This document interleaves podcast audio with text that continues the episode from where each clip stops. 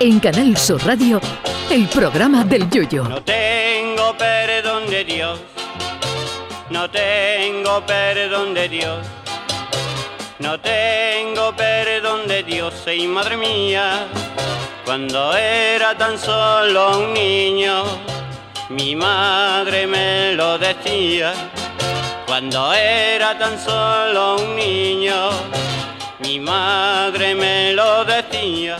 El mundo de la ciencia no para de sorprendernos. Las nuevas tecnologías abarcan ya todo tipo de inventos y aparatos a cada cual más sorprendente. Y dentro de estas tecnologías, especialmente el mundo de los videojuegos ha dado un salto de calidad espectacular en estas últimas décadas.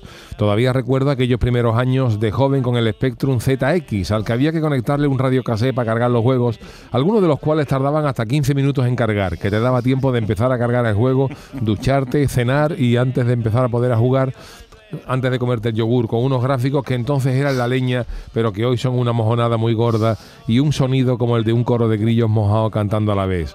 De aquellos videojuegos a los de hoy hay un abismo, tanto en carga como en gráficos, pero los videojuegos siempre han tenido sus detractores, sobre todo los padres, que ven como sus hijos salen menos que el cachorro cuando chispea pegados a una pantalla. Pues si algunos padres veían con malos ojos que sus churumbeles se dediquen al noble arte del videojuego, la noticia que les traigo hará que todavía más padres renieguen del placer de las consolas. Sí, porque científicos españoles, ojo, han utilizado el mando de la PlayStation 5 para realizar inseminaciones artificiales. ¿Perdona? Como lo oyen. Puntería. A ver si hemos pasado de la consola al consolador, pero en versión hiperavanzada.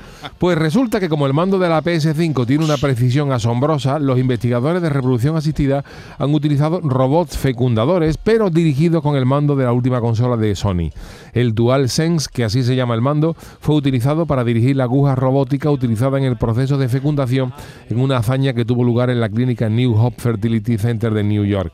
Gracias a esta hazaña de la medicina han venido al mundo dos niñas, que son las primeras personas nacidas por fertilización robótica, niñas que bien podrían llamarse FIFA 23 y María del Fortnite.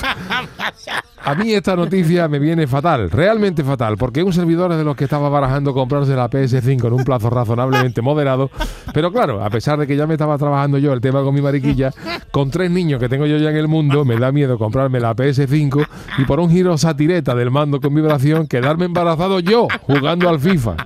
Esto ya son palabras mayores, señores, porque con tal precisión del mando no es recomendable agacharse a recoger nada porque el DualSense te puede orientar a Cuenca o a Rota en cualquier despiste.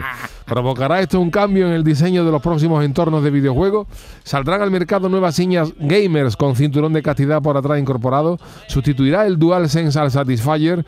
En próximos meses saldremos de dudas. Yo de momento voy a dejar aparcado el tema de la PS5 y voy a seguir con la 4 que parece más recatada y modosita, que no está a los tiempos para traer otro niño al mundo y menos por jugar un ratito. A ver si se va a cambiar eso de echar un polvo por echar una partidita. Miedo me da. Ay, mi velero, velero mío, Canal Sur Radio. llévame contigo a la orilla del río. El programa del Yoyo.